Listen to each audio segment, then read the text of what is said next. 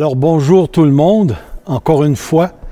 Nous nous réunissons ensemble par le médium de l'Internet, mais pour nous, euh, pour la plupart, c'est quasiment la dernière fois, puisqu'à partir du 6 septembre, nous allons avoir des réunions dans cette salle et nous serons en même temps euh, en direct avec les gens qui seront à la maison. C'est extraordinaire de voir comment Dieu nous permet par le moyen de la technologie de toucher les gens qui sont autour de nous.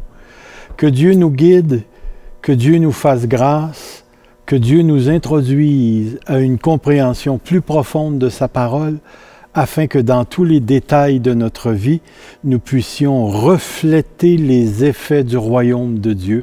Alors si vous voulez bien, avant de débuter, nous allons courber nos cœurs devant Dieu et nous allons lui demander son assistance. Seigneur notre Dieu, nous voici devant toi. Quelle richesse de savoir que notre Dieu agit encore aujourd'hui, non seulement pour conduire les âmes à son salut, mais pour nous emmener à réaliser la grandeur, la profondeur et la richesse de l'espérance nous avons. Plus nous saisirons ta grâce, que nous comprendrons ton action dans l'histoire, plus Seigneur notre foi sera fortifiée par l'action de ton Saint-Esprit.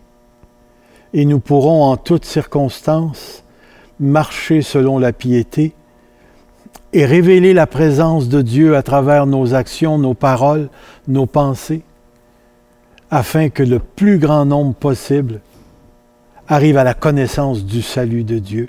Alors ce matin, sers-toi de nous encore une fois en tant qu'Église, en tant que leader, pour propager la bonne nouvelle et approfondir notre connaissance de Dieu, qui est toujours une connaissance qui conduit à la manière de vivre. Merci notre Dieu de nous avoir donné l'Évangile afin que nous puissions l'apporter et participer, Seigneur, à la libération des cœurs et des âmes du pouvoir du péché. Merci pour qui tu es. En Jésus-Christ notre Seigneur. Amen. Ce matin, nous allons nous introduire à un sujet qui est d'une grande profondeur pour nous les enfants de Dieu. Si vous regardez définitivement la première diapo, vous allez voir que nous allons parler de la grâce de Dieu en tant que source de salut pour tous les hommes. Bien que nous ne pourrons pas marcher à travers tout le texte, nous allons quand bien même nous engager probablement dans d'autres messages, euh, dans la compréhension de ce texte qui nous permettra, Dieu voulant, d'élargir notre connaissance de la parole de Dieu afin de mieux vivre pour lui dans toutes les circonstances de notre vie. Et c'est pourquoi j'aimerais avant toute chose vous lire le texte qui nous intéresse ce matin. Et voici le texte que j'ai placé devant vous. En effet, la grâce de Dieu, source de salut pour tous les hommes, a été révélée. Elle nous enseigne à renoncer à un mode de vie impie aux convoitises de ce monde et à vivre dans le temps, le siècle présent, conformément à la sagesse, à la justice et à la piété, tout cela, gloire à toi Seigneur, en attendant notre bienheureuse espérance, la manifestation de la gloire de notre grand Dieu et Sauveur Jésus-Christ. Il s'est donné lui-même pour nous afin de nous racheter de toute faute, de se faire un peuple qui lui appartienne, purifié et zélé pour de belles œuvres. Dis ces choses encourage et reprend avec une pleine autorité que personne ne te méprise. Je lis à partir de la seconde 21. Euh, dans d'autres versions, le, euh, le phrasage est un petit peu différent, mais le sens demeure le même. L'une des choses, si nous sommes dans la lettre de Tite, nous sommes dans ce que nous appelons les lettres pastorales. 1 Timothée, 2 Timothée, Tite et peut-être Philémon sont des lettres pastorales personnelles que Paul écrit à des personnes spécifiques afin qu'ils puissent accomplir avec précision et mettre en place le ministère dont ils ont été appelés à établir. Les églises locales ont besoin de comprendre, sans toutefois euh, s'immerger dans des structures très compliquées, ils ont besoin de comprendre qu'une église, c'est un peuple en pèlerinage vers le, vers le ciel, l'accomplissement de la promesse de Dieu, et que tout au long de ce pèlerinage, étant donné que nous sommes un groupe, nous devons fonctionner à l'intérieur de certains cadres. Mais les cadres que Dieu donne sont très, très, très intéressants. Et c'est pourquoi la première chose que j'aimerais faire ce matin avec vous, c'est de trouver la place particulière de ce texte dans la lettre de titre. Pourquoi? Parce que ce texte se trouve à un endroit stratégique dans le développement de la lettre, excusez, la lettre de Tite. Alors, il y a deux passages très intéressants dans la lettre de Tite qui sont placés de manière à orienter toutes les exigences euh, structurales qu'on retrouve dans la lettre de Tite. Premièrement, il y a l'introduction que j'aimerais vous lire, qui dit ceci. Paul, serviteur de Dieu et apôtre de Jésus-Christ, pour la foi des élus de Dieu et la connaissance de la vérité, qui est selon la piété. Le mot piété revient encore une fois. Lesquels reposent sur l'espérance. Cette espérance, encore une fois mentionnée dès le début, de la vie éternelle, promise dès les les plus anciens temps par le Dieu qui ne ment point et qui a manifesté, mot qui revient encore, manifesté sa parole en son temps par la prédication qui m'a été confiée d'après l'ordre de Dieu notre Sauveur. Texte intéressant qui nous introduit à la lettre et dans un certain sens oriente la lettre. Des mots tels que la grâce, la connaissance, l'espérance, la vie éternelle, euh, manifestée à travers l'histoire sont des thèmes qu'on va revoir dans le texte que nous allons étudier. Mais avant toute autre chose, il y a une vérité profonde et importante à réaliser. Vous savez, lorsqu'on s'arrête pour regarder la structure de la lettre de Tite, nous avons quelque chose qui ressemble à ceci, c'est-à-dire L'apôtre Paul, après l'introduction, commence avec euh, l'établissement des anciens dans l'Église. Les anciens est suivi par un passage sur l'inconduite des faux frères. Il y avait des gens dans l'Église qui recherchaient le pouvoir, et c'est intéressant de voir que Paul exhorte Tite à établir des anciens, mais en disant, voici le groupe pas ce groupe-là, pour la simple raison que ses frères recherchent le pouvoir. Ils ont un discours qui est contradictoire au, discours de l'Évangile. Ensuite, nous avons, chose intéressante, l'application de la saine doctrine. Et là, il mentionne des groupes aux vieillards, femmes âgées, jeunes femmes, jeunes hommes, esclaves. Et tout de suite après, il introduit notre texte. Pour recommencer après le texte, à obéir aux autorités, à éviter les discussions faines, et ensuite, il donne des instructions personnelles à titre, et il termine avec une salutation. C'est intéressant parce qu'il commence avec une démonstration de la grâce de Dieu dans l'introduction. Ensuite, il établit des règles pour les anciens, mise en garde contre les faux frères. Ensuite, il y a toute une série pour, pour les différentes catégories de personnes. Et là, notre texte arrive ici. Et tout de suite après le texte, il continue de donner des instructions pratico-pratiques. Alors, quand on s'arrête à réfléchir, on dit ici, le texte est placé au centre de la lettre, une lettre qui vise l'action. Alors, à ce moment-là, notre texte central qui, pour ainsi dire, euh, fonde l'action du du chrétien, devient le fondement de notre action. C'est-à-dire que ce texte joue un rôle non seulement pédagogique, mais nous donne les raisons, ce qu'on pourrait dire, éthiques de la pratique de la vie chrétienne. Voici ce que j'écris ici. En d'autres mots, si on te demande pourquoi tu fais telle action ou telle action ou telle autre bonne action, la réponse c'est parce que la grâce de Dieu, source de salut pour tous les hommes, a été manifestée.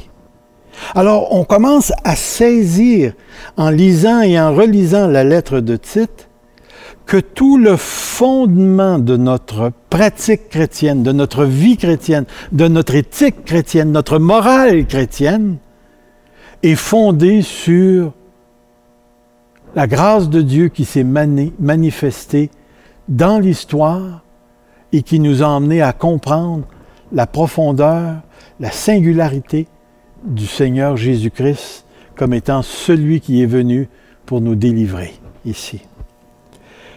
Comprendre la grâce de Dieu, et c'est le premier mot de notre verset.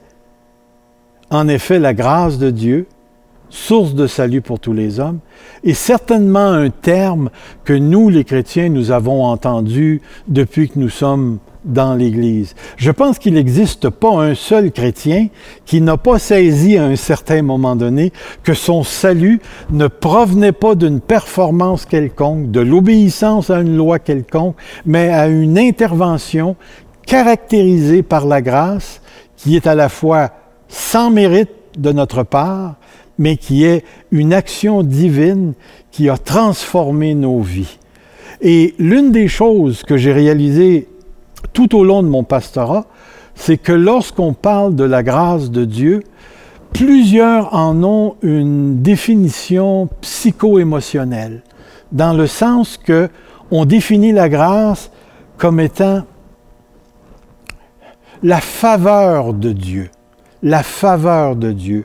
Alors, on comprend la grâce comme une sorte d'attitude euh, que Dieu aurait à l'égard du pécheur et que cette attitude de Dieu l'inclinerait à communiquer ou à délivrer le pécheur de, son, de sa condition pécheresse pour le faire entrer dans la gloire de la promesse qu'il a faite. Mais j'ai remarqué tout en étudiant l'apôtre Paul, que pour saisir la portée de la grâce, il était important pour nous de comprendre certaines notions importantes au sujet de la condition dans laquelle nous étions avant d'avoir connu ou expérimenté le salut de Dieu. Et c'est pourquoi, pour comprendre la grâce, il faut connaître le trajet du péché. L'une des choses que j'aimerais dire en partant, c'est regarder le mot péché. J'ai fait par exprès pour mettre le mot péché en majuscule. Pour la simple raison que chez l'apôtre Paul, Paul distingue entre les péchés, les actions de péché, et le péché comme étant une puissance qui a touché à tout l'univers ici. Et l'une des choses qu'on se rend compte lorsqu'on lit l'apôtre Paul, l'un des textes importants pour comprendre la pensée de l'apôtre, c'est celui-ci. C'est pourquoi, comme par un seul homme, le péché est entré dans le monde. Alors, la première partie, essayez de vous imaginer, vous avez la création, et à l'extérieur de la création, vous avez une porte une porte. Et derrière la porte, il y a le péché. Ce qu'on appellerait le péché cosmique. Le péché capable de s'en prendre à la totalité de la création et de la soumettre à sa volonté. Alors, le texte nous dit que le péché, en tant que potentialité, si on veut dire, attendait une ouverture quelconque pour pouvoir faire son entrée dans le monde. Et justement, la porte dont il a eu besoin, c'était Adam. C'est pourquoi, comme par un seul homme, le péché a ouvert la porte, ou Adam a ouvert la porte et le péché est entré. Et une fois que le péché est entré dans l'univers, eh bien, toute la création a subi les effets de son entrée. Et par le péché, la mort. La mort. Et qu'ainsi la mort s'est étendu sur tous les hommes parce que tous ont péché. Le texte nous dit clairement qu'il fut un temps où le péché n'existait pas dans la création et la porte a été ouverte par Adam. Et à ce moment-là, le péché a fait des ravages chez l'être humain. Lorsque je vais vous apporter, euh, c'est comme un condensé de tous nos jeux d'histoire académie ici, dans une sorte de, de petit modèle qui touche à tout ici. Si vous regardez ici, chez l'apôtre Paul, bien qu'il y a des démons, Satan, le monde, et ainsi de suite, le péché demeure la puissance qui a soumis toute la création à la perdition, à la déchéance et à la mort ici. Vous avez deux grands pouvoirs. Et lorsqu'on parle de ces pouvoirs, on parle de pouvoirs qui dominent sur les hommes. Autrement dit, dans la pensée de l'apôtre Paul, ça n'existe pas un être humain qui fait sa vie dans la neutralité.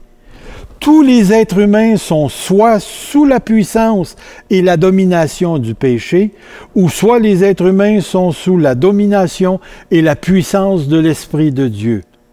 Toutefois, la différence, c'est qu'il est impossible pour l'être humain de passer à une domination à une autre par lui-même. Parce qu'une fois que le péché a fait son entrée, la mort s'est étendue sur tous les êtres humains. Il n'existe aucun être humain qui vient au monde, petit bébé, sous la puissance de l'Esprit. On entre dans la puissance de l'Esprit par une action divine dont nous parlerons tout à l'heure. Mais le péché, ce qu'il a fait à l'être humain, c'est qu'il s'est emparé de son intelligence. Et on va le lire dans certains textes. On va voir ce que, ce que, ce que l'intelligence maintenant est incapable de faire, c'est-à-dire de penser les pensées de Dieu pour être sauvé. Non seulement ça, mais le péché s'est emparé du cœur le cœur a été plongé dans les ténèbres. Et chez l'apôtre Paul, bien qu'il y a un recoupement entre l'intelligence et le cœur, la, fonction particulière du cœur, c'est sa capacité de recevoir le divin. Et parce que le cœur a été plongé dans les ténèbres, il est impossible maintenant pour tous ceux qui sont sous la domination du péché d'avoir un cœur qui se tourne vers Dieu dans l'humilité dans l'humilité. Ensuite, l'autre partie qui est évidente, c'est le corps. le corps a été touché par le péché, il est devenu corruptible et il est devenu mortel. Et c'est pour ça que tous meurent en Adam. Tous ceux qui sont sous la domination du péché sont des esclaves ils sont incapables de ne pas obéir aux désirs du péché, aux volontés du péché. Écoutez bien, je ne suis pas en train de dire ici qu'une personne perd sa liberté de choix d'agir ou autre. Mais ce que je suis en train de dire, c'est que la puissance du péché oriente, oriente l'être humain, oriente l'intelligence, oriente le cœur, oriente le corps. Et tout ça est plongé dans la mort, dans les ténèbres, dans la futilité à cause de l'entrée du péché dans le monde. Regardons quelques textes ici. Regardons. Puisqu'ayant connu, un mot qui a rapport à l'intelligence, puisqu'ayant connu Dieu, ils ne l'ont point glorifié comme Dieu, ils ne lui ont point rendu grâce, mais ils se sont égarés dans leurs pensées. Et Paul ici, il est en train de parler d'une généralité. Ça s'applique à tout le monde. Et leur cœur, sans intelligence, a été plongé dans les ténèbres. Et regardez le verset 24. C'est pourquoi Dieu les a livrés à l'impureté selon les convoitises de leur cœur, en sorte qu'ils déshonorent eux-mêmes leur propre corps. Et là, vous avez tous les mots, l'intelligence, le cœur, le corps. Regardez ici. Romains 1, 28. Comme ils ne se sont pas souciés de connaître Dieu, Dieu les a livrés à un sens réprouvé. Et le mot sens fait référence au gabarit, au frame, que moi j'appelle souvent la paire de lunettes. Une paire de lunettes qui a été désapprouvée, disqualifiée, et là, regardez au niveau de l'action, pour commettre des choses indignes. Et suivant le texte, ce, ce texte euh, rapporte tout un paquet d'actions un grand nombre d'actions qui sont faites par le corps. Regardez dans Éphésiens maintenant. Il nous est dit ceci. Voici donc ce que je dis, ce que je déclare dans le Seigneur, c'est que vous ne devez plus marcher comme les païens qui marchent selon la vanité de leurs pensées. Ils ont l'intelligence obscurcie, ils sont étrangers à la vie de Dieu à cause de l'ignorance qui est en eux, à cause de l'endurcissement de leur cœur. Ayant perdu tout sentiment, ils se sont livrés l'action à la dissolution pour commettre toute espèce d'impureté jointe à la cupidité. Et ceci est définitivement le lot de tous les êtres humains. Et c'est pourquoi le, résultat, c'est ceci. Sachant que notre vieil homme a été crucifié avec lui, afin que le corps du péché fût détruit pour que nous ne soyons plus esclaves du péché. Le corps du péché, c'est une expression pour dire que le péché s'actualise, se, manifeste, devient concret dans la réalité par le corps. Et lorsqu'on parle afin de détruire, pour que nous ne soyons plus esclaves du péché. L'esclavage du péché, c'est pas quelque chose où les gens sont conscients. Même si les gens affirment ma liberté, je vais vivre comme je veux, je bois mon lait comme ça me plaît, tous ces slogans, toutes ces manières de percevoir sont des démonstrations flagrantes que le péché a plongé les gens dans l'esclavage. Regardez encore ici Romains 16, 16. Ne savez-vous pas qu'en vous livrant à quelqu'un comme esclave pour lui obéir, vous êtes esclave de celui à qui vous obéissez? Et là, l'apôtre Paul ajoute, soit du péché qui conduit à la mort, soit de l'obéissance qui conduit à la justice. Verset 20, car lorsque vous étiez esclave du péché, vous étiez libre à l'égard de la justice. C'est-à-dire que la justice ne s'appliquait pas. Mais encore une fois, l'apôtre Paul parle et dit aux Romains que votre condition préalable au salut était une condition d'esclavage du péché. Regardez bien le prochain texte encore. Mais maintenant, étant affranchi du péché, vous êtes devenu esclave de Dieu. Écoutez, c'est certain qu'ici que l'apôtre Paul utilise l'image ou la métaphore, si on pourrait dire, de l'esclavage. Mais il reste que la réalité du pouvoir, de la puissance du péché, c'est de plonger les hommes dans un esclavage, les êtres humains, dans un esclavage tel qui fait que nous sommes dominés par une puissance cosmique qui englobe tout le cosmos et dont on ne peut pas s'en sortir.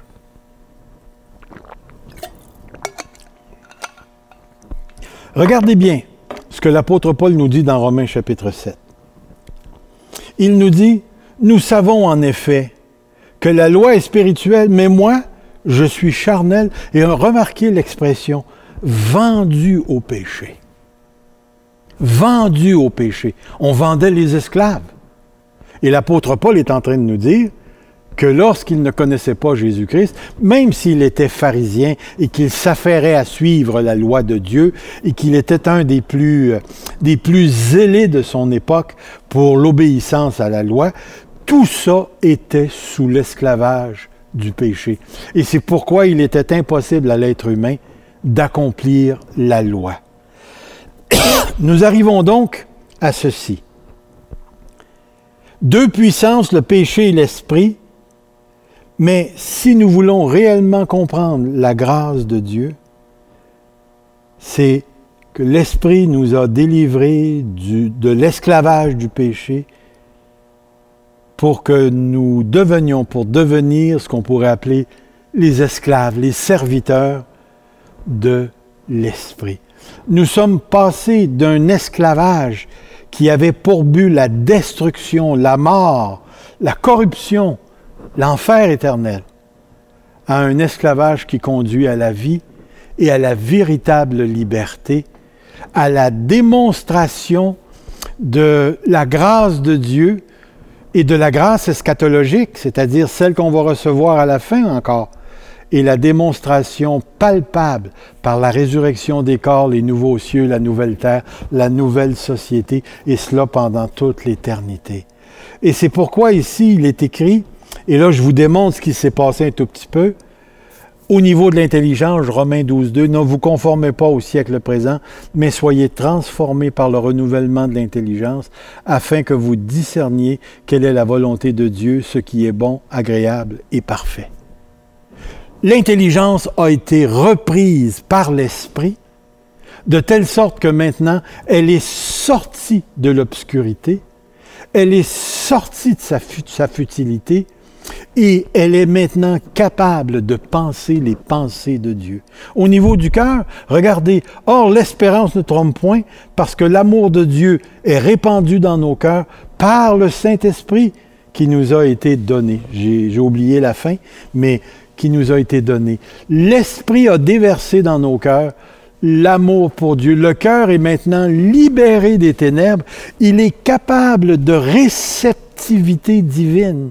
Il est capable de recevoir la parole de Dieu. Et c'est pourquoi dans le texte romain où il dit L'Esprit rend témoignage à mon esprit, le cœur est capable de recevoir la parole de Dieu et de s'harmoniser avec la promesse, la promesse et l'espérance que Dieu nous a donnée. Regardez au niveau du corps. Ne savez-vous pas que vos corps sont des membres de Christ? Voyez, même le corps, présentement qui est encore assujetti à la mort, puisque l'apôtre Paul dans Romains 8 l'appelle un corps de mort, ce corps-là, c'est celui que Dieu a choisi pour la résurrection. Vous remarquerez dans les Écritures chez Paul, la chair n'est jamais en relation avec la résurrection. On ne trouvera jamais l'expression la résurrection de la chair. Mais la résurrection s'adresse au corps parce que le corps est d'une importance particulière pour Dieu. On n'a pas le temps d'entrer dans cette partie-là, mais on pourrait réellement voir à quel point le corps joue un rôle principal. Et c'est pourquoi ici la domination du péché engendre l'incapacité totale, absolue, complète, entière, inconditionnelle, intégrale, sans réserve, de sortir de l'esclavage. L'être humain entre les mains de ce monde, sous la domination du péché, ne peut pas et ne pourra jamais s'en sortir par un moyen humain quelconque. Je pense que vous saisissez un tout petit peu lorsque l'apôtre Paul va dire La grâce, source de salut pour tous les hommes, a été manifestée. Qu'ici, on va parler de l'incarnation. On va parler d'une incarnation qui va conduire l'homme Jésus à la croix. Mais ce qui est important, c'est qu'il fallait qu'il soit Dieu pour qu'il puisse sortir, c'est-à-dire entrer dans ce monde, adopter une image, un semblant à l'être humain, en devenant conforme en tout point, et pouvoir intercéder pour toi et moi, et en même temps être capable, dans sa divinité, d'intercéder auprès de Dieu. Et c'est pourquoi le salut est par la foi. Voyez-vous, le péché nous a plongé, nous a plongé dans la catastrophe, dans la mort. L'image qui me vient là, c'est regardez l'image. Vous avez un gars qui a un boulet autour d'une jambe qui coule dans le fond de l'eau. Saviez-vous qu'on n'a pas été équipé, on n'a pas été créé pour vivre en tour de l'eau. Alors, prenez cette image. Vous avez l'air et vous avez l'eau.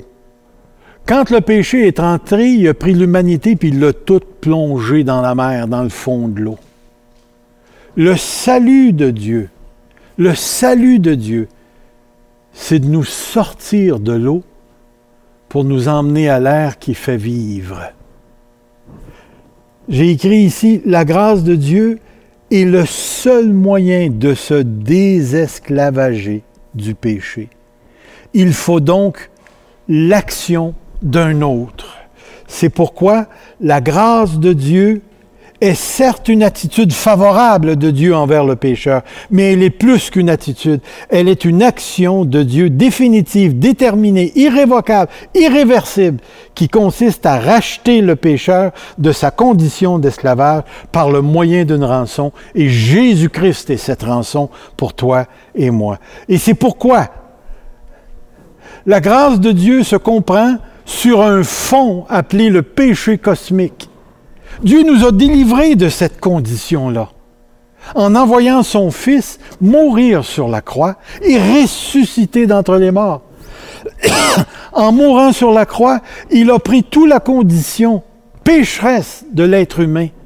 Il l'a crucifié à la croix, il a subi la colère de Dieu, et maintenant, pour ceux qui placent leur foi en Dieu, cette dimension-là, elle est réglée. Et en ressuscitant d'entre les morts, il a déclaré au péché, parce que lorsque le péché est entré dans le monde, il est entré avec la mort. Christ est sorti de la mort avec la vie. Et tous ceux qui mettent leur espérance reçoivent maintenant, aujourd'hui, la vie éternelle. Et c'est pourquoi je te dis à toi, si tu ne connais pas Jésus-Christ sous ce rapport de celui qui a pris ta condition de pécheresse et qui l'a crucifié à la croix, et si tu ne comprends pas ce rapport de résurrection où Christ est sorti de la tombe avec la vie éternelle, il a complètement déjoué, détruit la puissance du péché. Et par l'Esprit Saint, qui est la puissance par excellence, qui est beaucoup plus puissant que le péché, il transfère les mérites de Christ à tous ceux qui sortent la main de l'eau.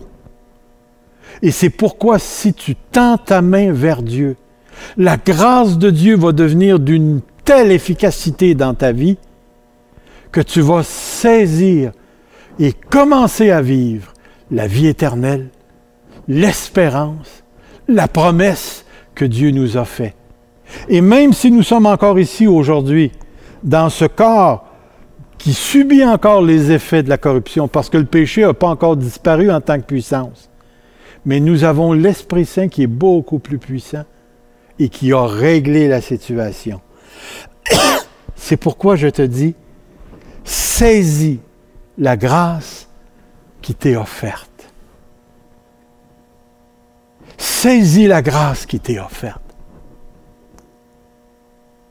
Ne reste pas sous l'esclavage du péché quand juste aux côtés de toi il y a un Dieu trois fois saint qui est venu ici-bas sur cette terre, qui a pris ta place, qui a crucifié ta condition pécheresse et qui est sorti de la tombe pour te donner la vie éternelle.